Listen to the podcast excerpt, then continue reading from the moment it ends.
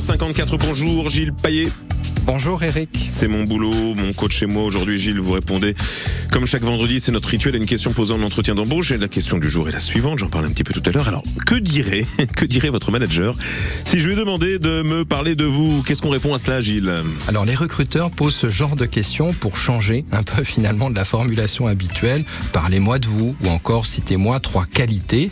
Voyez donc cette question au deuxième degré sans trop vous tracasser hein, sur ce que dirait vraiment votre manager. D'abord, parce que vous n'en savez rien. Et puis en plus, si vous êtes en mauvais terme avec vous, ça va vous, euh, ça va pas vous aider pour répondre à la question. Cette question n'est finalement qu'un prétexte pour parler de vous. Et pour être concret, bah, je vous propose plusieurs formulations possibles.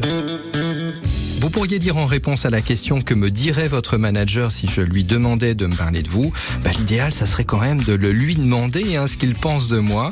Mais si vous lui posiez la question, s'il était face à vous, bah, je pense qu'il mettrait en avant mon professionnalisme et ma ténacité dans les phases de négociation devant un fournisseur. Lorsqu'on parle de prix, je ne lâche rien, c'est ma réputation.